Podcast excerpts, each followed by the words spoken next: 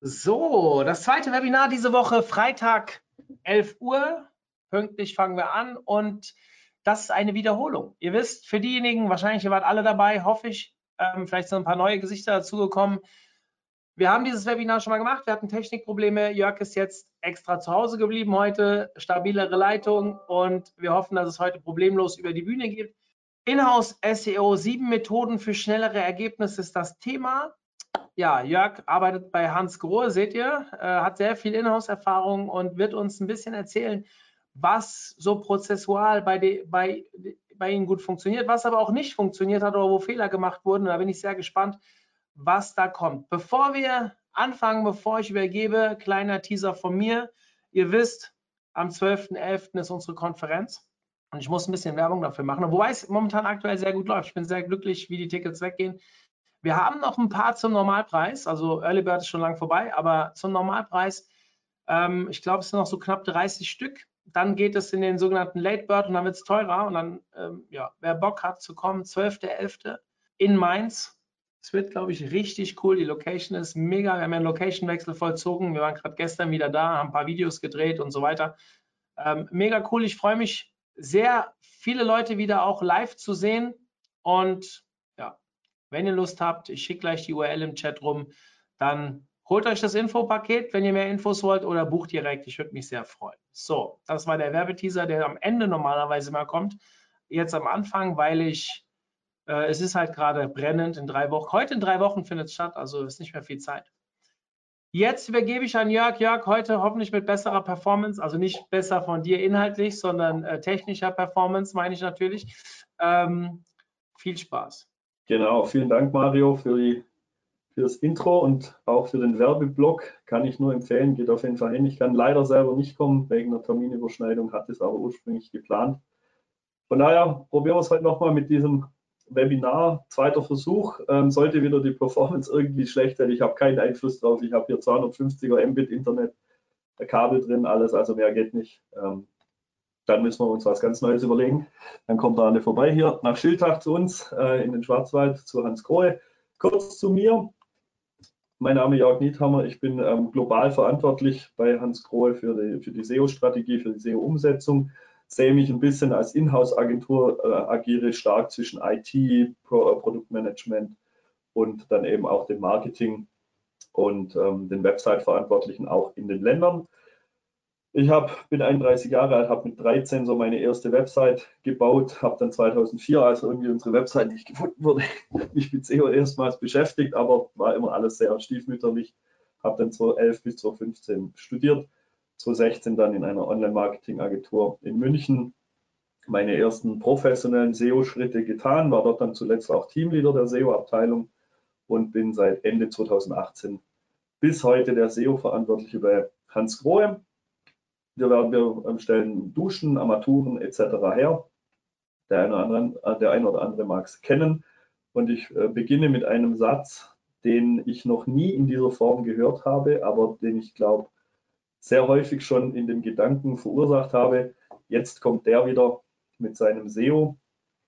Tatsächlich äh, wird es einfach so sein, dass ich bin halt eher immer so der, der Bedenken äußert oder der noch zusätzliche Akzeptanzkriterien definiert. Ähm, das kommt unseren Designern, unseren UX-Lern, unseren Technikern immer nicht so äh, gut wieder. Deshalb denke ich, dass dieser Satz doch sehr häufig fällt im Hintergrund oder dann in den Köpfen. Und ähm, so möchte ich starten und möchte auch meinen Werdegang kurz ähm, erklären. Ich war ja zuerst in der Agentur, habe dort im Prinzip alles SEO-mäßige gelernt und musste dann in, in, äh, in, also ich durfte dann in-house gehen. Ich hatte natürlich da eine gewisse Erwartungshaltung. Meine Erwartung, als ich, äh, bevor ich gewechselt bin, war natürlich endlich in-house. Wer kennt es nicht? Hört man doch immer mal wieder. Ich mir hatte die Hoffnung, dass es keine nervigen Kunden mehr gibt. Man muss sagen, die meisten Kunden waren natürlich sehr nett und wollten ja auch was von einem, aber es gab auch immer wieder den einen oder anderen, der natürlich ein bisschen ähm, für Kopfzerbrechen gesorgt hat. Ich habe mir erhofft, dass es schnellere Ergebnisse gibt, da ich ja direkt an der Quelle sitze, also auch bei unseren Technikern etc. Ähm, ich habe mir mehr direkten Einfluss erhofft und die Realität sieht wie folgt aus, immer passend zum Bullet Point links. ich sage auch heute noch, endlich in-house, aber damals in der Agentur lief das so. Also selbst drei Jahre, ich habe im Oktober 2018 gewechselt, selbst drei Jahre danach sage ich immer noch, Gott sei Dank bin ich in-house mit allen Vorzügen, die man so hat.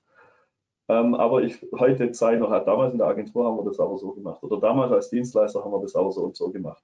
Also kommt sehr häufig vor.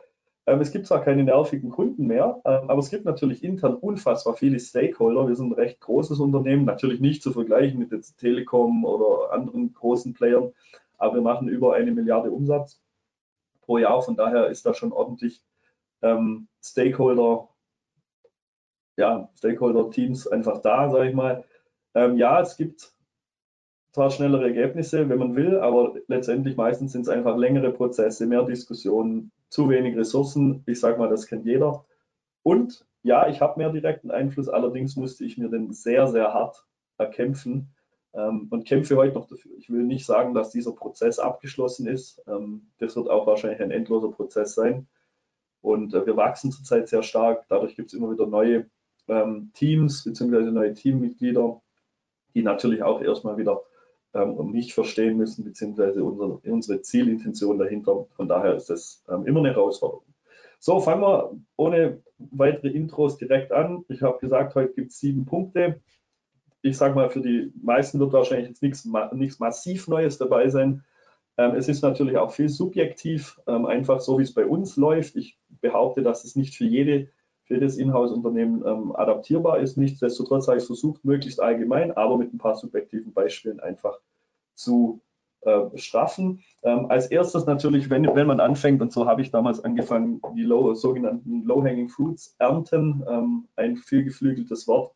Was sind die im SEO? Was kann man tatsächlich machen? Ich dachte, ich könnte ein bisschen mehr machen, aber Folgendes kann man auf jeden Fall immer machen. Natürlich als erstes erkennen, dafür müssen, müssen wir eine Analyse machen und die natürlich entsprechend kommunizieren. Ganz klar, Titles, Meta-Descriptions sind immer erster Schritt, kann man machen. Da braucht man keine technischen Anpassungen, in der Regel, je nach System natürlich. Sowas kann man immer machen. Ich sage auch, da zitiere ich auch gerne den geschätzten Kollegen Jens Fauldraht, sowas macht nicht ein Praktikant, sowas macht kein Student, sowas macht man selber. Wir sind die Experten, wir sind die SEO-Berater und sowas machen wir. Ob wir es pflegen, steht auf einem anderen Blatt, aber die Vorschläge entsprechend ähm, liefern, das ist unser Job wer das nicht selber macht, ähm, der kann natürlich da schon viel Potenzial auch verschenken. Dann ganz klar Überschriften, Strukturen. Ähm, ich meine jetzt gar nicht mal so, die Struktur wird ja immer darüber gestritten, ob dieser wichtig ist oder nicht. Klar, für mich ist es auch schön, wenn sie ähm, eine gute Struktur hat, aber viele Überschriften, auch jetzt mit dem letzten Google-Update, wo die Titles teilweise aus den H1-Überschriften auch gezogen werden oder irgendwelche ähm, Mixes gebastelt werden etc., wo man einfach nicht mehr so extrem viel Einfluss auf den Titel hat ähm, sind die H-Überschriften, insbesondere H1, aber auch die H2-Überschriften, unfassbar wichtig. Auch hier kann man einfach mal was ändern. Da muss man in der, in der Regel nicht wieder irgendeine rechtliche Freigabe oder so holen. Das ist relativ einfach. Straffen, kürzen, aufs Notwendige reduzieren, Keyword entsprechend benennen. Einfach, dass es für den Leser dann auch einfacher wird. Interne Links kann man sofort machen. Ich habe das damals so gemacht. Ich habe mir eine Stunde Zeit genommen pro Tag oder pro Woche, ich weiß es gar nicht mehr genau, und habe einfach interne Links hin und her gebaut. Da war bei uns sehr viel Potenzial und ich saß früher in der Agentur und ich sehe es heute immer noch. Interne Links immer noch mit das größte Potenzial und für mich auch einer der größten Hebel, damit es wirklich gut funktioniert fürs Crawling, aber auch für die äh, Customer Journey. Ladezeiten, ganz klar. Häufig te äh, technisch strukturelles Problem. Bitte nutzt PageSpeed Insights nicht und checkt unsere Website. Auch wir haben da noch sehr viel Potenzial. Aber was haben wir als erstes gemacht? Wir haben die Ladezeiten insbesondere beim Content und bei den Bildern angepasst. Lazy Loading ist in der Regel relativ einfach umsetzbar, vor allem wenn man irgendwelche WordPress, ähm, CMS etc. nutzt, kann man das einfach ein Plugin runterladen, ein schlankes Plugin einbauen, fertig. Da muss man nicht sonderlich viel machen. Auch den Content, da zähle ich jetzt mal nicht nur Bilder und Text dazu, sondern auch Videos etc., vielleicht ein Autoplay rausnehmen etc. Relativ einfach zu machen, braucht jetzt keinen unfassbaren Aufwand und hat einfach einen Mega-Effekt. Klar, für mehr, mehr Ladezeiten, JavaScript etc. Da, das sind natürlich keine Low-Hanging Fruits die muss man natürlich anders angehen. Ganz wichtiges Thema mit, ähm, auch im Crawling, Broken Link Building, sowohl intern wie auch extern. Ähm, einfach schauen, welche Links funktionieren nicht. Ist ja relativ einfach, auch mit den Crawlern etc. oder mit ähm, dem einen oder anderen Tool. Schauen, was spielt 404 aus, Redirect einrichten, fertig. Auch das ist relativ einfach zu machen, da braucht man nicht allzu viel Aufwand.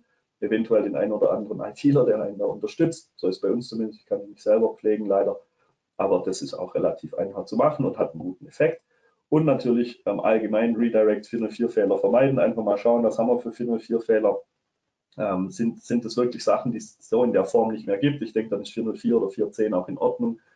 Ähm, aber Redirects einrichten. Und so haben wir schon mal innerhalb weniger Tage, weniger Wochen, haben wir mal schon mal ein gutes Grundkonstrukt einfach gebaut. Das kann jeder umsetzen. Da braucht man auch jetzt nicht die große Erfahrung oder die große Expertise. Sowas kann man einfach machen, umsetzen und die meisten Sachen sind ja auch wieder adaptierbar, sollte irgendwo ein kleiner Fehler passieren oder man sagt, okay, das ist jetzt vielleicht nur mal Schritt 1, im Schritt 2 gehen wir noch mehr an die Qualität ran. Dann ganz wichtig, richtige Sprache, nicht nur für den Nutzer ganz klar, sondern vor allem für unsere ähm, Kolleginnen und Kollegen im Unternehmen extrem wichtig. Bei uns gibt es so ein Wort, das nennt sich Silo-Denken. Ich denke, das kennen viele, die in-house sind, dass einfach so jeder in, in sein Süppchen kocht, kocht und nicht abteilungsübergreifend arbeitet, auch wenn er es vielleicht behauptet, aber viele machen das nicht. Ähm, für mich immer ein großes Problem bis heute ist, SEO wird häufig als losgelöster Kanal betrachtet. Das regt mich extrem auf, weil ähm, SEO ist halt nicht nur SEO. Also ich, ich denke, das kennen auch einige von euch. Ähm, ich habe mal die Ladezeit ein bisschen bemängelt letztes Jahr so um diese Zeit, ähm, als es Richtung Core Web Vitals etc. ging. Und ähm, dann hieß es, ja gut, dann mach du das. Also ich mache jetzt, obwohl ich nichts mit UX eigentlich zu tun habe, haben wir zwei eigene Leute, aber ich mache jetzt natürlich die Ladezeit und ähm, dann verantworte die. Und ich muss natürlich jetzt, dann heißt es immer ja, die SEO-Tickets müssen wir noch machen. Und das heißt, es sind keine SEO-Tickets, sind Ladezeiten-Tickets. Ja, mit SEO, klar, wir haben einen Nebeneffekt, aber das ist sehr, sehr wichtig, dass klar wird, dass SEO und viele Bestandteile vom SEO nicht nur ein, einzig und allein SEO zuzurechnen sind. Das ist extrem schwierig, das auch zu kommunizieren. Ähm, nichtsdestotrotz ähm, ist es natürlich schon irgendwo ein eigener Kanal, aber der natürlich extrem häufig bedingt wird auch von anderen Sachen. SEO wird häufig gar nicht berücksichtigt. Das haben wir natürlich sehr, sehr häufig, ähm, hatte ich am Anfang, insbesondere im UX-Bereich, ähm, aber auch äh, bei, beim Produktmanagement ähm, oder auch bei ein paar anderen Sachen. Da denkt man, ja gut, wir müssen das, das Produkt jetzt umbenennen. Klar, das sind irgendwelche kryptischen Namen, die jetzt kein Suchvolumen oder so haben, da kann ich damit leben. Unser System, wir nutzen SAP, ähm, unser System ändert dann aber zum Beispiel die URL. Wenn ich einen Produktname ändere, ähm, dann ist halt die URL anders. So, gab kein Redirect, alles auf 404. Das ist natürlich blöd. Ähm, ist jetzt auch nicht ein reines SEO-Thema, aber das wusste man halt nicht. Auch hier muss man natürlich in Abteilungen reingehen, die vielleicht nicht klassischerweise was mit, SEO oder Website zu tun haben. Dann ganz klar, das hatte ich gerade schon eigentlich mit losgelösten Kanalmaßnahmen dann ausschließlich SEO zugeordnet, wie beispielsweise die Ladezeit, was ich überhaupt nicht so sehe. Ähm, und hier kommt natürlich dann dieser Satz, jetzt kommt der wieder mit seinem SEO. Ich habe es tatsächlich erlebt und ein Kollege hat sogar zugegeben, dass sie mich schon ein, zwei Mal nicht in ein Meeting eingeladen haben, weil sie wussten, dass ich das dann der Projekt, äh, das Projektzieltermin nicht eingehalten werden kann, weil ich dann Bedenken äußere. Und äh, ich werde später darauf eingehen, wie wir das natürlich verhindern können. Aber das ist natürlich Worst Case und deshalb darf dieser Satz in der Form auch so nicht fallen. Aber dazu später noch mehr. Dann Thema ähm, richtige Sprache sind natürlich Fachbegriffe. Es ist natürlich richtig, ähm, dass wir mit Fachbegriffen arbeiten. Ähm, ich denke, jeder, der schon länger dabei ist, für den sind, sind Worte wie No Index, Crawling, äh, Verweildauer, Sichtbarkeit, das sind halt ganz normale Begriffe, die einfach täglich fallen. Aber sind wir mal ehrlich, wie viele Leute in eurem Unternehmen, die, wenn ihr jetzt nicht im Online-Marketing oder SEO-Unternehmen seid, ähm, wissen, was eine Sichtbarkeit ist. Also das ist unfassbar schwer und ich behaupte auch selbst SEO-Experten tun sich schwer, einem Laien in wenigen Sätzen die Sichtbarkeit zu erklären. Ob die jetzt bei Systrix, Searchmetric ist völlig egal.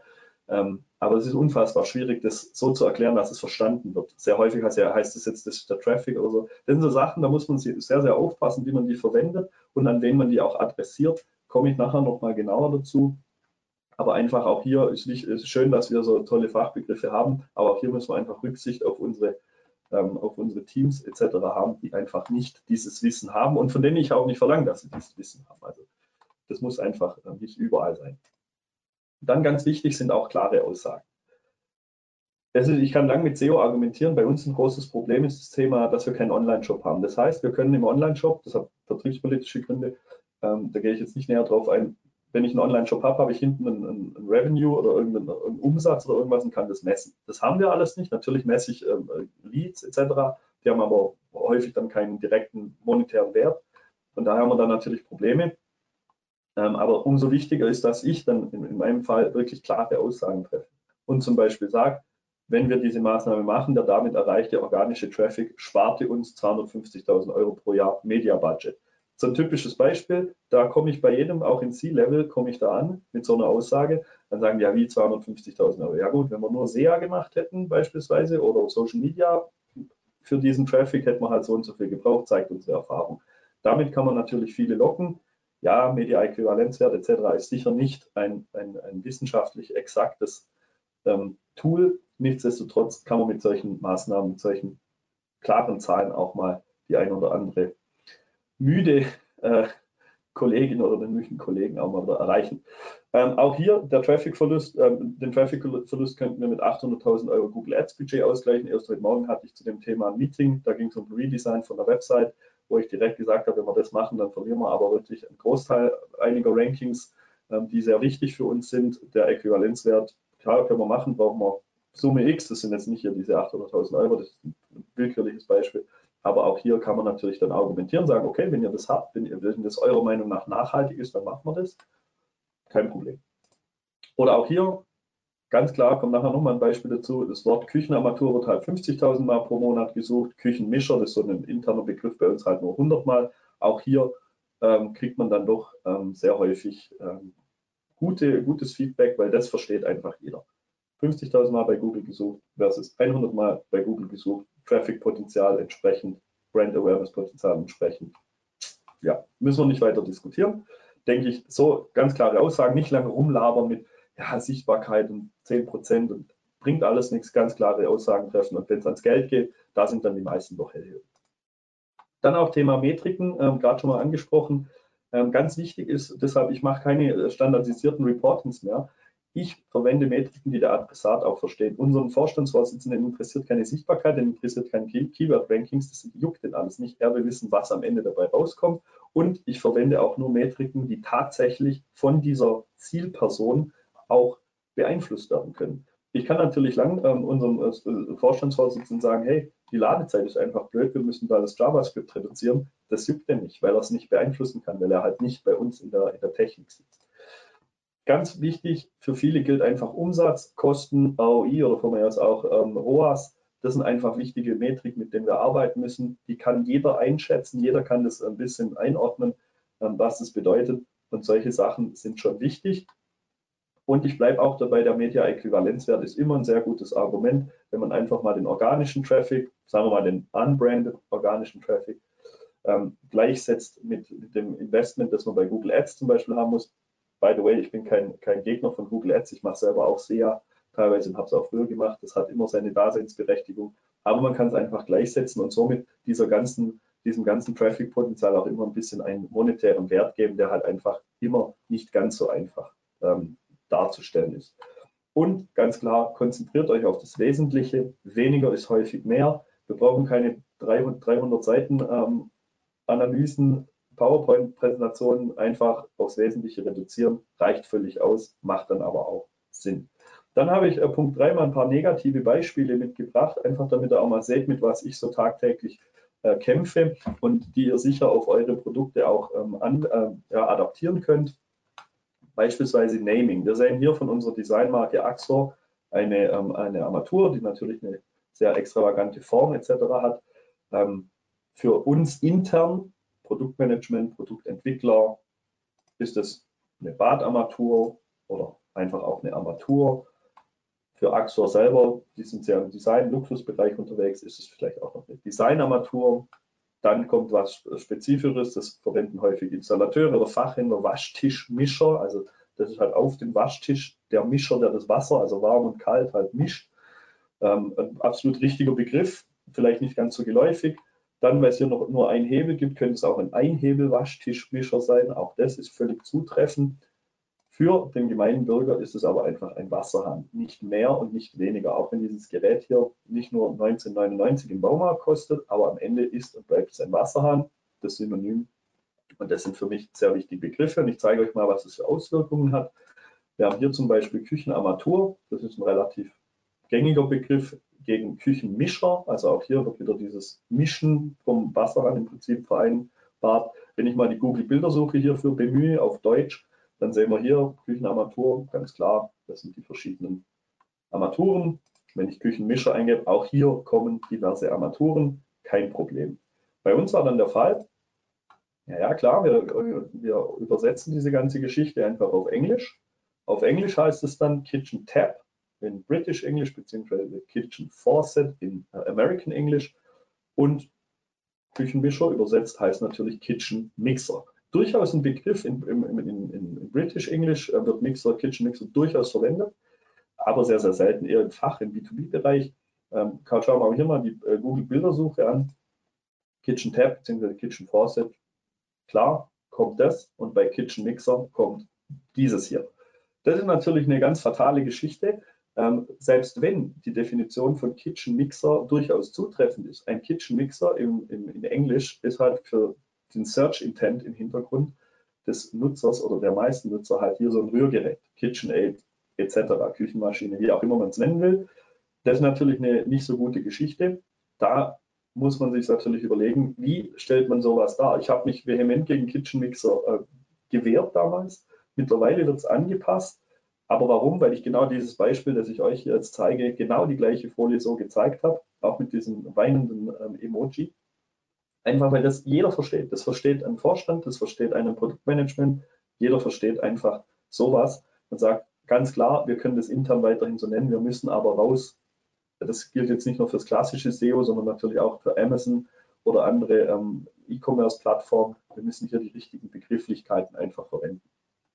Und dann haben wir noch ein negatives Beispiel, ähm, was passiert ist. Wir haben hier ähm, eine Sicht, einen Sichtbarkeitsverlauf bei Searchmetrics, wöchentlicher Verlauf einer unserer Websites. Ähm, zu dem Zeitpunkt hier war, oder ja, war der, der, also bevor es dann so abfällt, ich weiß nicht, ob ihr meine Maus sehen könnt, bevor es hier so abfällt, ähm, war dann ein Relaunch geplant. Wir haben damals keinen Fehler gemacht beim Relaunch direkt, sondern wir haben gesagt, okay, wir ändern die Domains. Wir waren zuvor auf einer .com-Domain mit Unterverzeichnissen, also Länderunterverzeichnissen. Die Marke wollte aber unbedingt Länderdomains, also .de, .fr, .bla. Ich habe massiv davon abgeraten habe gesagt, lasst es bleiben. Die Website in dem Fall ist nicht so bekannt im Markt. Wir haben hier nicht die extremen Backlink-Signale. Wir fangen mit komplett jungfräulichen ähm, Domains äh, an, die noch nicht verwendet wurden. Ähm, die haben keinerlei äh, Signale von außen, die haben keinerlei Bekanntheit im Markt das ist sehr, sehr gefährlich, habe ich gesagt. Was war die Konsequenz? Ihr seht dann, ähm, ich muss eins weitergehen, die, das war jetzt hier in Deutschland, die .com für den deutschen Markt fiel natürlich ab nach dem Relaunch und hier die .de, die dümpelte so vor sich hin. Man sieht schon einen positiven Effekt, aber wirklich viel passiert nicht. Ich habe mich dann danach, haben sie dann gefragt, ja, was ist mit dem Traffic los und was ist mit der Sichtbarkeit los? Und dann habe ich gesagt, ja, ich habe euch alles vorhergesagt. Ähm,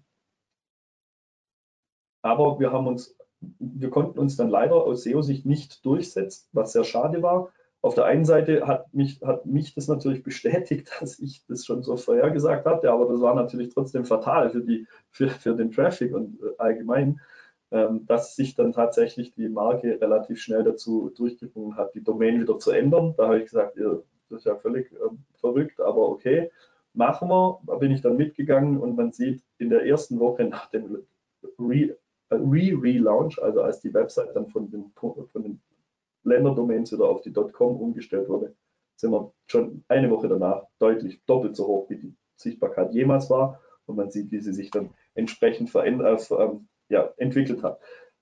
Alles jetzt nicht so dramatisch, aber ist natürlich ähm, solche, solche Sachen. Ich bin im Nachhinein natürlich auch ein bisschen froh, dass das passiert ist, weil wir konnten damit leben. Wir haben keinen Umsatz etc. gab es in dem Fall nicht.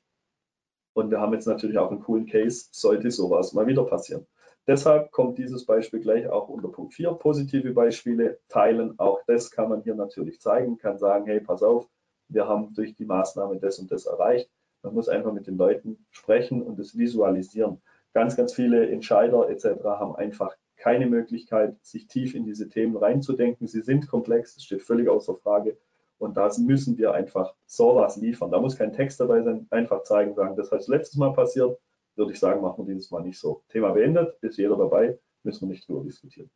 Dann auch ganz wichtig intern, ich mache ja viel auch mit den Ländern, die dann eigene Abteilungen etc. haben, aber ich das SEO halt verantworte. Ich sage dann, hey, guck mal, Land XY hat das und das hier geschafft und dann fragen Sie natürlich, ja, wie haben Sie das geschafft? Und dann kann man natürlich erklären, so und so, das müsst ihr machen. Einfach auch mal Erfolgserlebnisse teilen mit anderen, interne Erfolgserlebnisse einfach mal zeigen. Hier in dem Fall war natürlich top, 97 Prozent mehr Sichtbarkeit. Ähm, dann die Sessions sind deutlich gestiegen, die Bounce Rate in dem Fall auch, war jetzt aber nicht dramatisch. Und alles allgemein ist natürlich hier deutlich besser geworden. Sowas kann man auch mal teilen. Sowas ist jeder dabei. Auch ich hatte neulich ein, ein Management-Meeting, wo es darum ging, ja, SEO mehr investieren. Ich wollte einfach mehr, mehr Kapazität, auch personelle Kapazität. Und sowas zeige ich dann und sage, wenn wir hier uns nicht nur für zwei Länder so viel Zeit nehmen können, sondern für 30, dann können wir das vielleicht überall schaffen. Das sind immer Best Practices, ja, aber man muss ja ein bisschen äh, kämpfen dafür. Und ähm, da sind natürlich alle dabei. Und ja, bei solchen Zahlen, klar, dann lohnt sich das natürlich. Wenn ich dann einen Media-Äquivalenzwert dazu habe, dann ist natürlich ganz gut. Genau, dann ähm, Punkt 5, Technik, ganz wichtig. Für mich war die Technik bis heute eine High-Hanging Fruit, Fragezeichen. Ja, schon ein bisschen. Warum? Weil Technik natürlich vor allem bei sehr komplexen Systemen, wie gesagt, wir nutzen Webhybris von SAP, einfach weil unser gesamtes System auf SAP basiert. Das ist aber kein typisches CMS da gibt es einfach sehr, sehr große Hürden, um einfach ähm, Sachen auch mal zu launchen oder anzupassen. Nicht ganz einfach, von daher immer eine High-Hanging Fruit, aber eine, die ich trotzdem ernten kann. Und ähm, ganz wichtig für mich am Anfang war, dass ich überhaupt erstmal die Strukturen verstehe. Wie arbeiten wir bei uns? Wie gesagt, wir sind im Marketing angehängt, aber so ein bisschen zwischen IT und zwischen Marketing, also dem klassischen Marketing. Und für mich war es am Anfang erstmal wichtig, muss erstmal durchschauen, wie arbeitet denn die Technik? Wir arbeiten in einem Sprint-System, dann haben wir natürlich externe Dienstleister und Techniker, die das natürlich dann auch unterstützen. Und diese Strukturen zu verstehen, wer ist da auf deiner Seite, wer setzt sich für dich ein, wer ist eher so ein Pessimist bei vielen Punkten, wer sagt, SEO ist völlig für einen Eimer, braucht man alles nicht, muss nur schön aussehen. Da muss man einfach ein bisschen lernen, aber da muss man auch reinfinden. Also man muss sich da schon, da hat man schon die Bringschuld, das selbst zu machen. Wenn ich da in dem ersten Jahr das nicht gemacht hätte, dann wüsste ich heute noch nicht, wer für was verantwortlich ist weil ich musste mir das einfach ähm, herziehen. Das war typisches Pull-Geschäft. Interne Werbung, internes äh, Verstehen war halt unfassbar wichtig und ich glaube, das ist ein erster Schritt. Einfach mal Termine einstellen, sagen, hallo, ich bin der und der, ich würde gerne das und das ähm, zukünftig mit euch zusammenarbeiten und einfach einen gemeinsamen Nenner finden, ist unfassbar wichtig, dass man auch die Gesichter kennt, war jetzt natürlich in der Corona-Zeit nicht ganz so einfach, aber auch das persönliche Treffen ist unfassbar wichtig. Genau, deshalb wichtige Unterstützende einfach finden, kontaktieren und dann auch überzeugen. Auch hier sind natürlich Zahlen und Beispiele immer sehr, sehr hilfreich. Ähm, ganz wichtig ist auch, da komme ich später auch nochmal drauf, das Anpassen einfach an die Gegebenheiten. Natürlich kann ich, ich habe früher nur mit WordPress gearbeitet, auch privat arbeite ich mit WordPress. Ich würde sofort lieben gern wieder mit WordPress arbeiten. Ich kann das aber verstehen, dass unser sehr komplexes äh, PIM-System halt auf SAP basiert. Also muss ich mich anpassen. Da kann ich mich tagelang darüber aufregen natürlich, dass, dass wir nicht WordPress nutzen. Ähm, aber ich kann dann halt auch sagen, ja gut, ist halt so und jetzt müssen wir halt mal schauen, wie wir das jetzt einfach äh, gut hinbekommen. Dann ganz wichtiger Punkt, habe ich jetzt auch mal angefangen, seit letztem Jahr, muss ich auch zwei Jahre dafür kämpfen, dass ich mir die Ressourcen erkaufe. Das heißt, ich habe ähm, hab darum gebeten, dass ich ein eigenes Technik-Weiterentwicklungsbudget für spezielle SEO-Themen Stichwort Structured Data war jetzt zuletzt aber auch ein bisschen das Ladezeitenthema, habe ich ein bisschen finanziell unterstützt. So habe ich mir die Ressourcen im Prinzip erkauft. Ähm, Im ersten Jahr war es so, da kam mir, nee, im zweiten Jahr war, war es so, da kam mir Corona zugute. Ich wollte, mache eigentlich jedes Jahr einen größeren Workshop, mehrere Stunden mit großen, großem Aufwand, der auch nicht ganz günstig ist, der, der ist Corona-bedingt dann ausgefallen. Und das Budget habe ich dann der Technik zur Verfügung gestellt. Und dann hieß es, ah toll, mit dem Budget können wir so und so viel machen. Und so habe ich dann meinen eigenen Budgetposten im Jahr drauf bekommen. Das sind natürlich tolle Sachen. Ein bisschen Glück gehabt vielleicht auch, aber sowas kann man immer machen, indem man einfach sagt, okay, ähm, ich verzichte jetzt auf eine Dienstleistung, die mache ich selber, aber dafür ähm, erkaufe ich mir eine technische Ressource, habe dann nachher vielleicht auch über ein Best-Practice-Beispiel, um einfach zu zeigen, hey, ähm, ich habe das mit so und so viel Geld, so und so viel Budget, habe ich das und das erreicht. Diesen Revenue hat man einfach und dann sind natürlich da auch Entscheider immer auf deiner Seite und sagen, okay, hey, du bekommst ein eigenes Budget, kannst du die Ressourcen erkaufen, speziell auf SEO und dann können wir dann natürlich was erreichen. Nummer 6, unternehmensinterne Maßnahmen, ganz wichtig. Hier gibt es für mich natürlich ein paar zentrale Fragen. Und zwar, wie stelle ich sicher, dass erstens ich einbezogen werde? Das ist natürlich ein Riesenproblem, wenn natürlich Abteilungen loslaufen, Redesign, Relaunch, neue Produkte, Blog, was weiß ich, irgendwas ähm, machen und mich nicht dazu nehmen, dann kriege ich das unter Umständen gar nicht mit. Und zwei Wochen vor Go Live heißt dann, ach, frag mal übrigens noch, was der ähm, SEO-mäßig meint. Ähm, da ist natürlich dann häufig zu spät. Das muss ich natürlich sicherstellen. Diese Frage muss man sich einfach stellen, egal in welchem Unternehmen. Und wenn man nur zu dritt in einem Unternehmen arbeitet, diese Frage muss man sich stellen. Wie stelle ich sicher, dass klar wird, dass SEO nicht zum Selbstzweck dient? Ich habe manchmal den Eindruck, es war in der Agentur ein bisschen so, ich habe manchmal den Eindruck, dass manche denken, dass ich halt hier nur in die eigene Tasche, Stichwort Silo-Denken, arbeite und halt nachher will, dass SEO irgendwie der geilste Kanal ist. Ich denke, das ist sehr, sehr wichtig, dass man auch klar macht, dass hier der Gesamtunternehmenserfolg im Vordergrund steht, dass wir unseren Nutzern einfach was bieten wollen und SEO nicht irgendwie dafür ist, dass ich nachher sagen kann, hey, wir haben aber 60 Prozent Anteil organischer Traffic. Da kann ich mir auch nichts davon kaufen, da kriege ich auch keine Prämie dafür. Ähm, und ich finde auch, wir dürfen in den ganzen Kanälen, SEO ist einer von vielen, nicht gegeneinander arbeiten, sondern wir müssen aufeinander aufbauen. Das ist sehr, sehr wichtig. Ich habe immer den Eindruck, dass gerade Thema Social Media, SEO, SEA, also sich manchmal eher so ein bisschen ausstechen möchte, anstatt man hier einfach gemeinsam eine Lösung findet. Und wo der Traffic nachher herkommt, ist mir eigentlich egal. Wichtig ist nur, dass er kommt und dass er sich steigert und den SEO dann natürlich seinen Beitrag dazu leisten kann, was er in der Regel tut dann ist es natürlich umso schöner. Wie stelle ich sicher, ähm, dass klar wird, dass ich mit SEO auch niemanden ärgern will. Wie auch schon gesagt, kennt ihr sicher, man sitzt in einem Meeting und dann kommt erstmal die Hand hoch und dann heißt, ja, das können wir aber so nicht machen und da wird es schwierig und da braucht man aber nochmal eine Analyse dafür. Ähm, ich glaube, dass sich da manche auf den Schlips getreten fühlen und tatsächlich denken, dass man hier irgendwie ähm, einfach nur so dagegen tun will oder irgendwie so Exempel statuieren oder wie auch immer. Das ist ja nicht der Fall. Auch hier möchten wir den Gesamtunternehmenserfolg einfach ähm, gewährleisten. Und ich denke, dazu ist es unfassbar wichtig, dass man den Leuten auch in einem persönlichen Gespräch mit einer Kaffeemaschine oder irgendwie einmal mal sagt, hey, pass auf in dem Meeting, das und das Geld, jetzt war jetzt nicht persönlich gemeint, aber wir haben einfach das und das, das müssen wir berücksichtigen. Wir haben dieses, dieses Risiko und auch hier sind natürlich jetzt beim Kitchen Mixer vorher, da haben natürlich einige im, äh, im Produktmanagement da gesagt, ja wie, aber das haben wir ein Beispiel, wo das beweist und sagt, hey, pass auf, das ist nicht meine Meinung, sondern das müssen wir erfüllen. Webmaster-Richtlinien, Search Intent, was auch immer. Und dann verstehen das die Leute auch. Ähm, wie stelle ich sicher, dass verinnerlicht wird, dass SEO-Maßnahmen Einfluss auf viele andere Kanäle haben? Das ist natürlich schon ein Punkt. Es geht natürlich Richtung Landingpages, SEA, aber auch Social Media. Ähm, ganz, ganz viele Sachen, die wir machen. Ähm, Structured Data oder auch Titles, Meta-Descriptions. Ähm, also bei uns zum Beispiel sind die Title- und Meta-Descriptions häufig ähm, gleich wie die Open Graph Data für, für die Social Media ähm, Netzwerke. Das sind natürlich Sachen, das muss man dann schon auch erklären und sagen, dass das nicht nur rein SEO ist, sondern schon einen allgemeinen Einfluss hat, wie auch Thema Ladezeit. Natürlich eine Landingpage, wenn die toll aussieht mit dem Video und so, alles cool, die ist auf No-Index, juckt mich eigentlich aus SEO-Sicht nicht. Nichtsdestotrotz möchte der Social Media Manager auch, dass er hier eine geringe Bounce Rate hat und seine Botschaft kommunizieren kann. Daher ist es natürlich wichtig, dass hier die Ladezeit auch stimmt, auch wenn es immer ketzerisch als SEO-Maßnahme ähm, bezeichnet wird. Und dann ein letzter Punkt, der ist, denke ich, ganz wichtig, da kann auch jeder, sagt da, ja, das stimmt. SEO ist ein langfristiger und nachhaltiger Kanal mit meistens der höchsten Relevanz. Natürlich in, in, in Startups oder auch in, in, Unternehmen, wo einfach die Paid, der ganze Paid-Bereich sowohl in, in, der Search Engine wie auch in Social Media oder Display etc. natürlich unfassbar gepusht wird. Ähm, mit, mit Budget, da ist SEO vielleicht nicht der Kanal mit dem höchsten Anteil, aber ich sehe es immer wieder, das habe ich auch früher in, in, Agenturen, in, in der Agentur gesehen, Unternehmen, die gewachsen sind über viele, viele Jahrzehnte teilweise auch, bei denen hat SEO oder der organische Traffic meistens über 50 Prozent Anteil. Teilweise habe ich schon gesehen 85 Prozent. Ich denke, die Realität liegt irgendwo so zwischen 50 und 70 Prozent. Hängt sehr von der Branche ab, hängt vom Budget ab, ganz klar.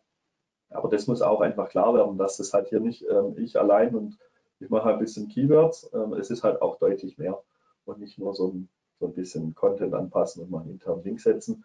Und am Ende erst halt langfristig und nachhaltig. Wenn ich halt heute zwei Jahre SEO reinbutter, ich bin zwar immer dafür, dass man SEO nie als Projekt sieht, sondern als endlosen Prozess lieber weniger und regelmäßig wie viel und dann zwei Jahre nichts. Nichtsdestotrotz kann ich natürlich von Content, den ich vor zwei, drei, vielleicht sogar fünf Jahren produziert habe, wenn er noch an Aktualität natürlich, ähm, also wenn, wenn die Aktualität noch gegeben ist, kann ich natürlich immer noch profitieren. Ich muss ja meine Texte nicht alle drei Wochen umschreiben, sondern ich kann, wenn ich einen geilen Content habe, den auch mal ein paar Jahre nutzen. Kurz updaten, vielleicht wenn es neue Entwicklungen gibt, mal ein neues Bild rein. Aber der funktioniert dann auch über viele, viele Jahre. Und ich denke, das ist sehr, sehr wichtig, dass das auch wahrgenommen wird.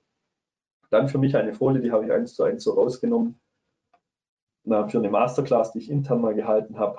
Alles, alles im Frontend hat Relevanz für das Ranking. Ganz häufig heißt ja, wenn wir da das Menü umstellen, das ist ja dann, das geht ja dann aus SEO-Sicht. Ja, natürlich geht das. Ähm, die Frage ist nur, was es für Auswirkungen hat. Ist es dann noch crawlbar etc.? Ich habe neulich mal einen Designvorschlag äh, gesehen, da war das, das Menü äh, irgendwie nicht crawlbar. Also das komplette, komplette Main Navigation, weil es einfach technisch nicht richtig umgesetzt war. Das haben wir dann noch geändert, kein Problem. Aber das sind halt so Sachen, die muss man schon auch berücksichtigen. Auch wenn ich vielleicht eine Artikel-Detail-Page oder so ändere, kann das Einflüsse aufs Ranking haben. Einfach alles, was ich mache, kann positiv wie negativ fürs Ranking sein. Und deshalb ist es umso wichtiger, dass man alle Maßnahmen, die im Frontend irgendwie bearbeitet werden, auch wenn sie nur im, im nicht sichtbaren äh, Quellcode sind, dass man die aus SEO-Sicht auf jeden Fall auch analysiert. Und ähm, das ist ein sehr, sehr wichtiger Punkt, den man nicht vergessen darf. Und ich sage mal, so eine Folie reicht auch vollkommen aus. Ich muss unseren UX-Lern nicht mehr sagen. Das reicht. Wenn ihr was ändern wollt, hat es Relevanz. Punkt. Und ähm, mehr muss man dazu nicht sagen. Dann ähm, Thema interne Maßnahmen ist natürlich Überblick verschaffen. Ähm, ganz klar, ich muss wissen, welche Abteilungen gibt es überhaupt. Produktmanagement, SEO, Online-Marketing, IT, Website. Es gibt so viele Abteilungen, jedes Unternehmen ist komplett anders. Man muss sich einfach am Anfang mal einen Überblick verschaffen. Das ist immer hart ähm, am Anfang, aber einfach mal schauen, wen gibt es, wer sitzt da drin, was machen die, wer ist auch verantwortlich, mit wem muss ich mich gut stellen und ganz wichtig natürlich, wie sind die Workflows. Ich habe aus der Agentur kannte ich Prozesse, die eigentlich für mich so gut funktioniert haben, die funktionieren jetzt auf einmal nicht mehr. Warum? Ähm, bei uns gibt es immer noch, muss alles noch in eine rechtliche Prüfung gehen. Das war bei vielen Unternehmen davor, es waren eher so Mittelständler in der Agentur, da gab es halt eigentlich keine rechtliche Prüfung, zumindest hatte ich als Content Creator äh, oder ja, Content Manager nichts damit zu tun. Ähm, bei uns ist, muss man es halt einfach berücksichtigen. Es dauert dann halt auch Zeit, wenn man halt irgendwie 30, 40, 50 Blogartikel zur Verfügung stellt, ähm, dann dauert es halt auch. Dann kann man nicht damit rechnen, dass man da zwei Tage später live geht. Oder auch wie allgemein in, intern die fachliche Abstimmung ist bei uns natürlich immer sehr krass. Wir haben sehr, sehr viele sehr technische Abteilungen, äh, Forschung und Entwicklung, Meisterservice für die Handwerker etc. Die müssen natürlich über viele Themen auch drüber schauen und sagen, ist es tatsächlich so? und ähm, ist es fachlich korrekt, weil da sind wir im Marketing bei allem Respekt äh, natürlich nicht die Experten, muss man auch ganz klar sagen. Umso wichtiger ist auch für einen selber, dass man interne Werbung macht. Was ich sehr häufig mache, ich mache einfach mal eine Analyse, vielleicht in einem Land, wo jetzt gerade nicht so viel geht, einfach aus Ressourcensicht etc. Mal eine Analyse, sage, hey, passt auf, ist SEO-mäßig, so steht ihr, einfach zwei, drei Folien, gar nicht viel, nicht mit Sichtbarkeit oder so einem Case, sondern einfach sagen, hey, eure definierten wichtigsten Keyword, Keywords, die haben folgende Rankings, die sollten wir haben, um den, den den Traffic zu erreichen. Das reicht. Dann rufen sie in der Regel von selber an und sagen, ja, hey, cool, das wusste ich gar nicht. Können wir da mal wieder ran. Das sind so Sachen, einfach auch proaktiv einfach was machen. Dann ganz klar sich vorstellen, einfach mal zu allen Abteilungen hingehen, was ich auch immer mache, wenn neue Praktikanten, wir haben ja sehr viele Praktikanten, ähm, also zur Praxis sind das ein Pflichtpraktikum, einfach mal ein halbes Jahr, ähm, die stellen sich manchmal bei mir jetzt halt nicht vor, weil ich nicht bei denen in der Nähe sitze oder weil sie in einem anderen Homeoffice-Rhythmus sind wie ich. Ich gehe einfach mal hin, sage, hey, ich bin der und der, ich mache SEO, wenn du mal Interesse hast, kann ich dir ein paar Sachen zeigen, kurze, kurzes Intro. Da sind die immer froh drum. Viele sind auch, trauen sich manchmal auch nicht ganz so, weil natürlich auch noch relativ jung sind und da nicht irgendwie äh, auffallen wollen. Ähm, da muss man einfach dann auch entsprechende sich präsentieren und auch dem Thema einfach Präsenz geben. Ich bin in ganz vielen Meetings drin, die mich das sind zehn Meetings, also zehn Wochen, zehn Meetings. In neun Meetings bin ich eigentlich nur da nur anwesend, ähm, habe eigentlich inhaltlich nichts zu tun, aber im zehnten Meeting gibt es dann auf einmal ein Thema, äh, wo man mich nicht berücksichtigt, wo ich dann einfach reingrätschen muss und sagen kann, hey, okay, coole Sache, aber wir müssen das und das mal noch berücksichtigen, sagen alle, ah ja, gut, dass du sagst und so. Unfassbar wichtig, einfach die Präsenz zu zeigen, auch wenn es zeitlich natürlich sehr, sehr viel Zeit frisst. Und ganz wichtig, wir müssen die Leute einfach auch trainieren. Und dann auch hier, wie vorhin bei den Reportings, Sie müssen die richtigen Metriken bekommen. Ich kann natürlich ähm, unserem UXer ein, ein Technik, ein Technik-SEO-Training geben mit Haare lang und was weiß ich was an, das juckt er nicht, weil es auch nicht in seinem Verantwortungsbereich liegt. Hier muss man speziell auf vielleicht Design oder Call, Calls to Action etc. sowas in die Richtung gehen und einfach die Sachen anpassen. Die Trainings aber auch geben, die Leute dazu zwingen, einmal im Jahr, einmal im halben Jahr, einmal im Vierteljahr, wie auch immer, einfach dazu, dazu, dazu nötigen, an gewissen Trainings auch teilzunehmen. Es gibt ja immer neue Entwicklungen, ganz aktuell ist mit diesen Titles und den ähm, H1-Überschriften. Ähm, sowas muss man auch den Leuten einfach mitteilen. Und für mich sehr, sehr wichtig, auch wenn es manche vielleicht nicht so sehen, ähm, wir müssen sehr partnerschaftlich auch miteinander umgehen. Ich bin zwar im Headquarter, viele Tochtergesellschaften sagen, hm, Headquarter, da müssen wir jetzt wieder müssen wir aufpassen. Wir müssen da einfach ähm, interkulturell zusammenarbeiten. Für viele ist wichtig, dass man halt am Anfang beim Meeting fünf Minuten über keine Ahnung was redet, über irgendwas Privates. In Deutschland ist es nicht so, da ist man eher so los, Meeting geht los, Agenda, bam. Ähm, in vielen Kulturen ist es halt unfassbar wichtig, dass man ja auch ein bisschen persönlich einfach was macht. Dann sage ich auch immer, hey, ihr arbeitet nicht für mich, wir arbeiten zusammen. Ich fordere nicht nur, ihr könnt auch fordern, aber wir müssen da zusammen nachher einen Nenner finden. Und ganz wichtig, wir müssen sie auch einbeziehen. Da sind natürlich auch Themen dabei, wie jetzt gerade dieses mit diesen Best Practices, die wenn ich die teile, teile ich ne, die natürlich auch an das Land, die dafür verantwortlich sind. Einfach sagen, hey, Land XY hat es einfach gut gemacht, das und das erreicht. Das ist dann auch eine tolle Sache, die Sachen auch, die, die Maßnahmen auch wertschätzen. So, dann letzter Punkt, ähm, persönliche Maßnahmen für mich ganz wichtig. Ich muss als SEO intern ähm, einfach anders sein, wie, wie der normale, sag ich mal, normale in Anführungszeichen, äh, Mitarbeiter. Vielleicht jetzt nicht so wie die zwei Herrschaften hier, aber ich muss mich natürlich trotzdem ein bisschen äh, anpassen und sagen, ich muss auch mal out of the box denken und die, die so viel zitierte Betriebsblindheit loswerden.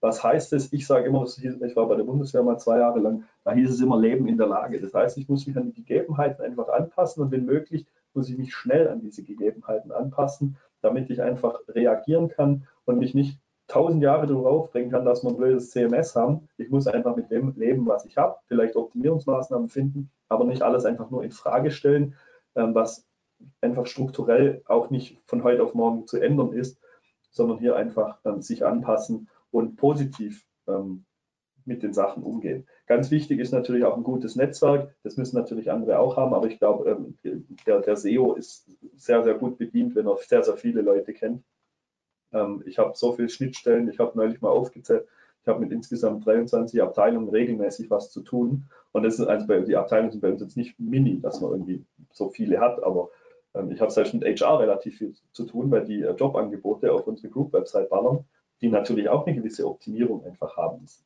Ähm, ganz wichtig auch natürlich, dass man Gefahrenpotenziale erkennt und verhindert, äh, möglichst frühzeitig deshalb, ich bin in Meetings drin, wo es mich eigentlich nicht interessiert, da geht es um irgendwelche Social Media Geschichten oder so.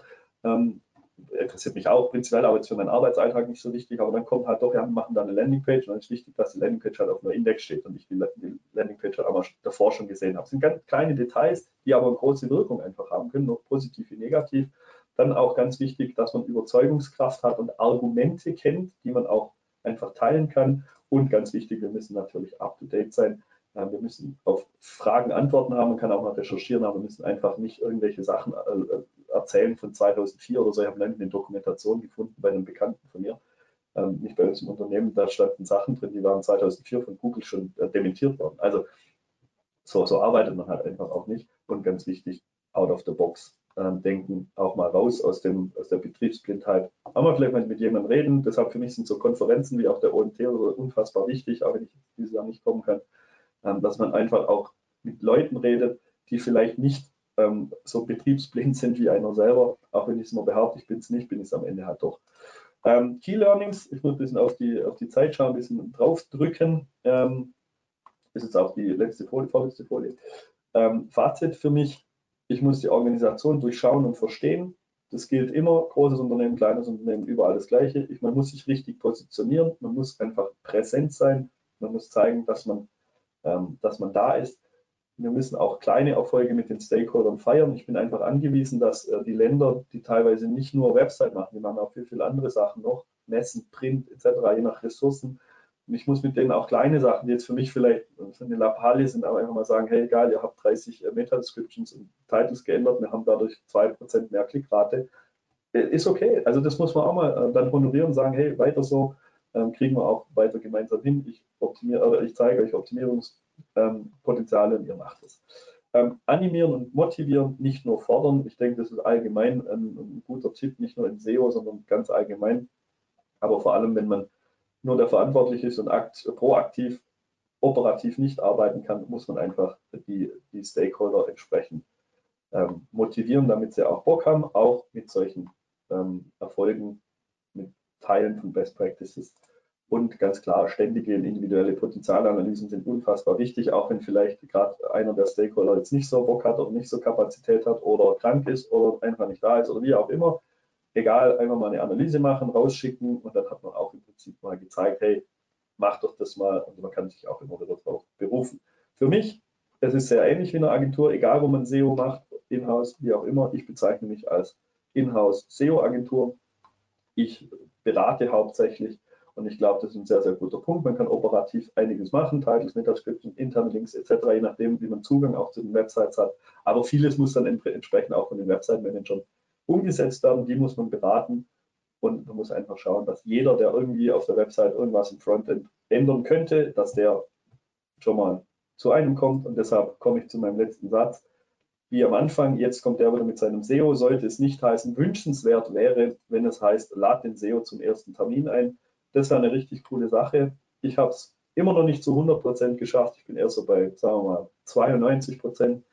Es geht immer noch ein bisschen was, aber ich bin mittlerweile sehr häufig dabei. Ich bin sogar beim Produkt-Naming-Prozess mittlerweile dabei, dass halt so ein Ding nicht Toilettenbürstenhalter, sondern WC-Bürstenhalter heißt, im Besuchvolumen entsprechend sich unterscheidet, weil zum Beispiel keine Ahnung, so ist. Ähm, und das sind halt so Geschichten, wo ich sehr froh bin, auch schon sehr früh im Produktentstehungsprozess dabei zu sein. Vorteil auch, ich sehe Produkte, die 2025 auf den Markt kommen sollen, schon heute, ähm, was meine komplette Abteilung und das komplette Marketing sogar nicht kann. Das macht sehr viel Spaß. Ähm, ich bedanke mich für eure Aufmerksamkeit. Da mich niemand unterbrochen hat, hoffe ich jetzt einfach, dass die technische, technische und ähm, Verbindungskomponente heute gepasst hat. Wenn ihr Fragen an mich habt, addet mich gerne bei LinkedIn, schreibt mir gerne auch eine E-Mail. Ich habe auch eine Website, da sind äh, zurzeit wenig äh, los bin auch bei Instagram und Twitter. Ähm, ich freue mich über jede, jede Kontaktaufnahme, ähm, gerne auch ähm, Tipps, Tricks etc. Alles kostenlos. Ich bin keine Agentur, die irgendwas verkaufen muss. Von daher meldet euch jederzeit gerne. Ich danke euch und ja, Mario, du darfst. Wir haben zu danken, lieber Jörg. Es war technisch einwandfrei heute. Nach fünf Minuten kam jemand, er hätte Tonprobleme, da habe ich kurz gezuckt, aber das lag dann wohl an der Person. Die ist dann auch, äh, ja, also es hat sonst keiner gemeckert. Dementsprechend scheint es heute gut gelaufen zu sein.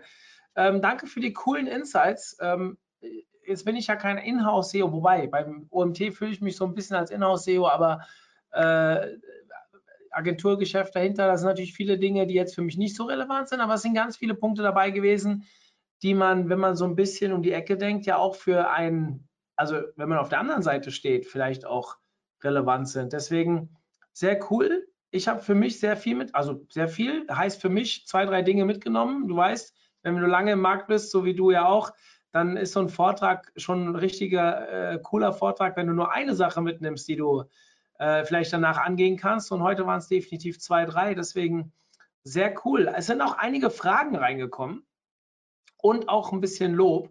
Ähm, das lese ich nicht im Einzelnen vor, aber lieber Jörg, das scheint den Leuten gut gefallen zu haben. Dementsprechend ähm, nehme ich das schon mal vorweg. So. Ähm, bevor wir zu den nächsten Fragen kommen, zu den Fragen kommen, ähm, wie immer an dieser Stelle ganz kurz die Vorstellung des nächsten Webinars. Wir haben am Dienstag, das ist für euch vielleicht nicht so interessant, weil das ist ein LinkedIn Ads Seminar. Wenn ihr über den Tellerrand schauen wollt als SEOs, dann guckt nach. Am Dienstag wird unsere Kollegin Anna etwas zu LinkedIn Ads, sieben Schritte zu einer erfolgreichen LinkedIn Ads vorstellen. Aber noch viel interessanter für euch wahrscheinlich ist Dienstag in einer Woche, weil da haben wir einen Vortrag zum Thema Website Relaunch Monitoring von dem Sören Bendig. Das ist der, einer der Gründer von Audisto, was ja ein SEO-Tool ist und dementsprechend könnte das für euch ein interessanter Vortrag werden. So, komme ich zu den Fragen. Hast du Argumente, mit denen du intern Erfolg hattest und deine Arbeit wird seitdem als wichtig angesehen? Das kam sehr früh. Ähm, vielleicht kannst du ja trotzdem mal ein, zwei Dinge ähm, da vielleicht noch anbringen. Naja, also es kommt, es kommt die typische SEO-Antwort, es kommt drauf an. Ähm, worauf kommt es an? Natürlich, ähm, um was es tatsächlich geht und wer der Adressat ist. Also bei uns im C-Level zum Beispiel, ich weiß nicht, ob ich da tatsächlich richtig Präsenz besitze. Ähm, da hatte ich noch nie groß was zu tun, aber es läuft relativ gut, wenn wir von unten sagen, wir machen das so, dann läuft es. Ähm, die, die Argumente sind tatsächlich diese Beispiele. Also gerade Produktmanagement war das mit diesem Kitchen Mixer, das war ein unfassbar gutes äh, äh, Ding, wo jeder verstanden hat. Das hat ja Google Bildersuche bei allem Respekt, das ist jetzt nicht die relevante Geschichte, also versteht einfach jeder.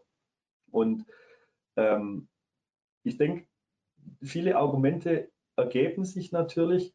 Ähm, so ein pauschales Argument kann ich so nicht sagen, aber immer Anteil, Media-Äquivalenzwert und plakative Beispiele, um es mal allgemein zu formulieren, äh, helfen immer unfassbar weiter. Ähm, sucht euch da was. Ähm, man kann auch mal irgendwas ein bisschen hin und her bauen. Klar, eine, eine, eine Sichtbarkeitsentwicklung oder so bei jemand, der Sichtbarkeit versteht, macht immer Sinn. Da kann man ja mal drei Wochen, wo es nicht so gut lief, einmal rauslassen oder so.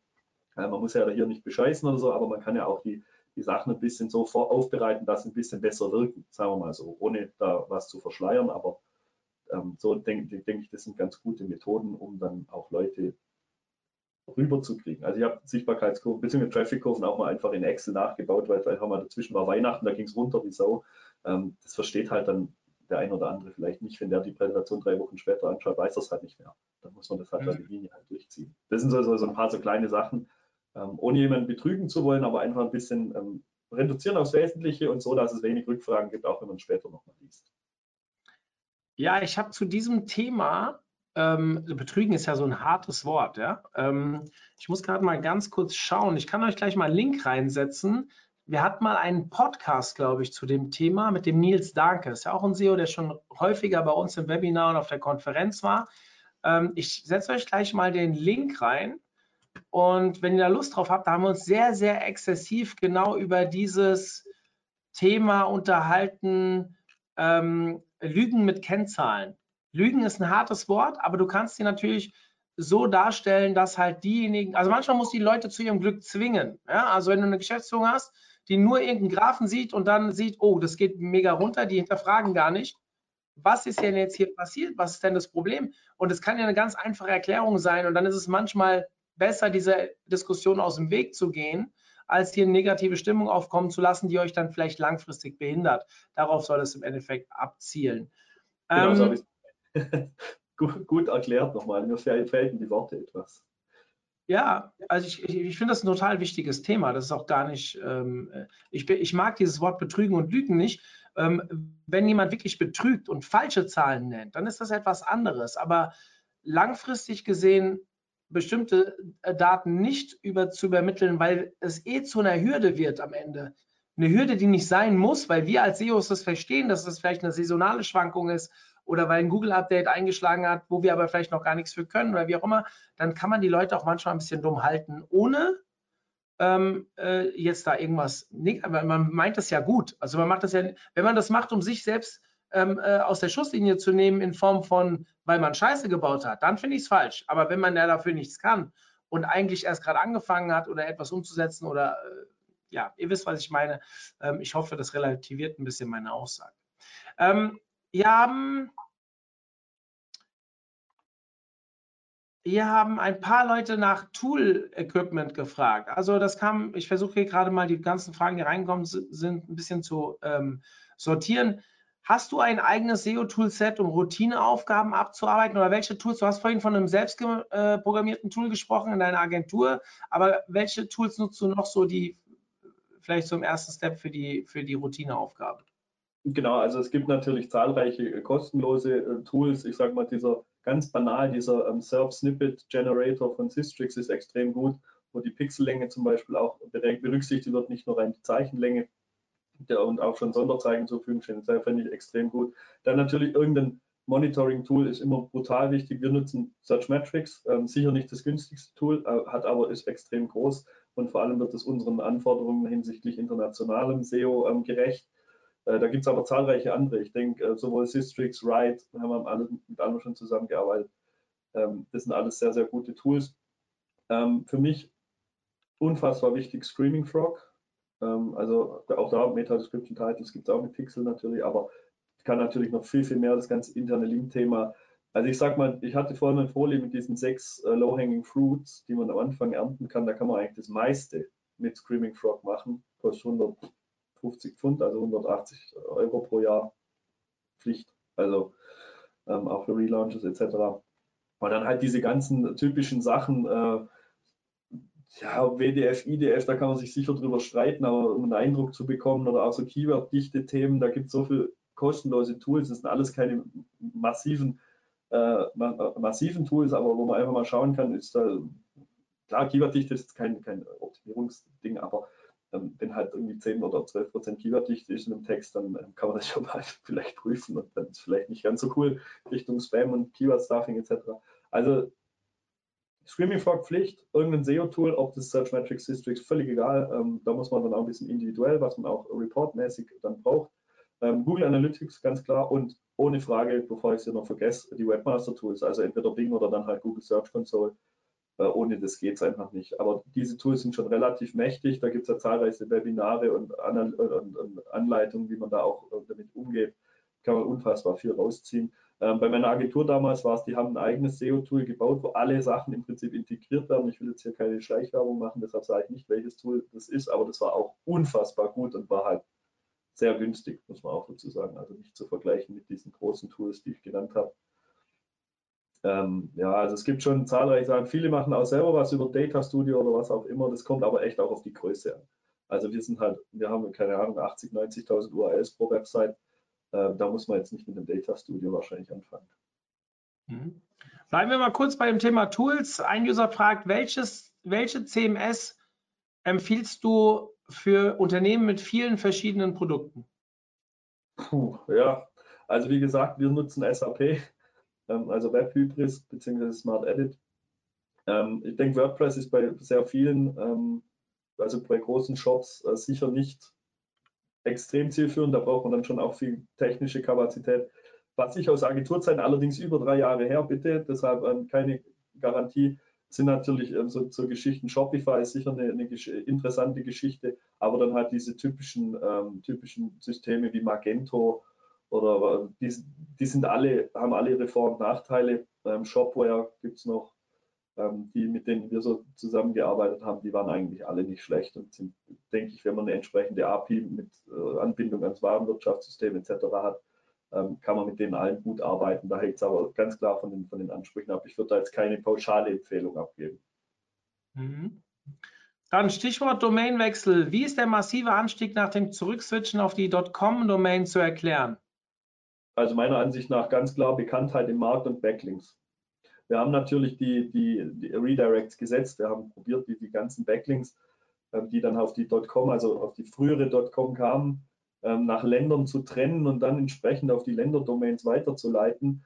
Aber also dadurch, dass man wirklich noch von einem Tag auf den anderen wieder dreifach, dreimal so hohe Sichtbarkeit erreicht hat, wie, wie die DE beispielsweise, ähm, kann ich mir nur mit Backlinks und, und Marktbekanntheit einfach ähm, erklären, weil die, die Website war 15 Jahre unter der .com oder so, ähm, äh, also aufrufbar. Wir hatten da ein sehr großes Backlink-Portfolio, beweist, wenn es daran tatsächlich lag, ich kann es nicht zu 100 Prozent sagen, aber sagen wir mal zu 95, wenn es daran lag, ist, beweist natürlich auch, dass ähm, geredirectete Backlinks ähm, nicht den Effekt auslösen, wie äh, tatsächlich Backlinks, die, die, die draufkommen. Also ich bin jetzt kein Backlink-Bilder, aber ich würde absolut davon, bin davon überzeugt, dass das der Hauptgrund war. Mhm. Ich habe äh, ist immer ganz schön, wenn, wenn so Themen angesprochen werden, wo wir schon Inhalte zu haben. Ähm, ich habe euch eben gerade das Webin, äh, den Podcast mit dem Nils Danke weitergeleitet, äh, Lügen mit Kennzahlen. Und jetzt äh, hier haben wir auch ein schönes Webinar mit dem Markus Hövener zum Thema internationale SEO. Markus hat da relativ viel Erfahrung haben auch noch einen Podcast dazu. Dasselbe Thema haben wir in beiden äh, Kanälen bespielt. Ich habe euch jetzt mal das Webinar geschickt. Das müsste auch noch relativ aktuell sein. Also wenn ihr Lust habt, guckt euch das an. Und Markus ist sicherlich auch jemand, dem man da äh, ja, äh, zutrauen kann, dass, dass er das richtig gut macht. Ähm, der ist übrigens dieses Jahr auch als Speaker bei uns dabei. Da freue ich mich sehr drum. Das erste Mal, ähm, auch mit einem ganz coolen Thema. So, zum Stichwort Gefahrenpotenziale erkennen. Der User hat das Beispiel nicht ganz genau verstanden. Ähm, Social Media baut eine Landingpage und die soll auf No-Index? Fragezeichen. Magst du das vielleicht nochmal in zwei Sätzen wiederholen? Ja, also bei uns war es, ähm, also wir haben meistens die Landingpages, die Social Media Landingpages, die irgendwie von, von einer Kampagne, Instagram, Facebook, bla kommen, meistens auf No-Index. Warum? Weil diese Landingpages sehr, sehr gut natürlich umgesetzt werden ähm, die, auch mit entsprechendem Text, mit entsprechenden ähm, ähm, interaktiven Elementen. Und wenn wir jetzt eine Kampagne zum Thema Duschen beispielsweise haben, die einen Monat läuft und diese Landingpage parallel läuft und entsprechend verlinkt ist und von den Crawlern dann gefunden wird und indexiert werden kann, dann habe ich natürlich das Problem, dass diese Seite mir inhaltlich in Konkurrenz zu meiner Product Overview Page, also zu meiner typischen Kategorie Duschen steht. Und wenn die Kampagne dann rum ist und die Landingpage wieder verschwindet, dann habe ich ja dann habe ich halt ein Problem einfach ähm, mit Duplicate Content, dass vielleicht das Ranking wechselt von meiner Product Overview Page zur Kampagnen Landing Page und dann danach wieder, wenn die Kampagnen Landing Page nicht mehr relevant ist, muss ich es wieder zurückholen. Ähm, das sehe ich als nicht effektiv an. Das würde ich ganz klar trennen. Es gibt Ausnahmen, wo man es machen kann, aber dann muss die Kampagne so weg vom normalen Inhalt sein, ähm, dass, dass halt ein eigenes Keyword-Set dafür entstehen kann. Aber aufdoppeln würde ich immer vermeiden. Perfekt, ah, da ist noch was reingekommen. Eine Sekunde. Ah, verstehe, geht um kurzzeitige Landingpages. Vielen Dank. So, okay. Sind keine weiteren Fragen reingekommen. Wir haben auch 12 Uhr, sind super in der Zeit, ähm, passt perfekt. Lieber Jörg, ich freue mich, dass es diesmal so gut geklappt hat. Danke auch für die Inhalte, die waren wirklich bereichernd. Und ähm, ja, wir haben vorhin schon drüber gesprochen im Vorfeld dass wir uns vielleicht nächstes Jahr bei der SMX sehen. Ähm, ich bin dieses Jahr für diejenigen, die jetzt anwesend sind, klar bei meiner eigenen Konferenz ist logisch, aber äh, eine Woche später auf der SEO kommen, aber auf der OMX. Ähm, werde auch bei Bits and Pretzels aufschlagen im Januar und dann auch SMX äh, nächstes Jahr. Also habe ein bisschen was vor, sofern Corona es zulässt. Wenn ihr auch da seid, schreibt mich gerne im Vorfeld an. Ich komme meistens einen Tag früher. Man kann sicherlich auch abends ähm, mal was zusammen machen oder wie auch immer, wenn ihr Bock habt. Ähm, und ja, ähm, Markus, äh, Markus, sag ich, jetzt habe ich Markus im Kopf gehabt wegen einer anderen Geschichte. Jörg, kriegen wir die Folien? Ja.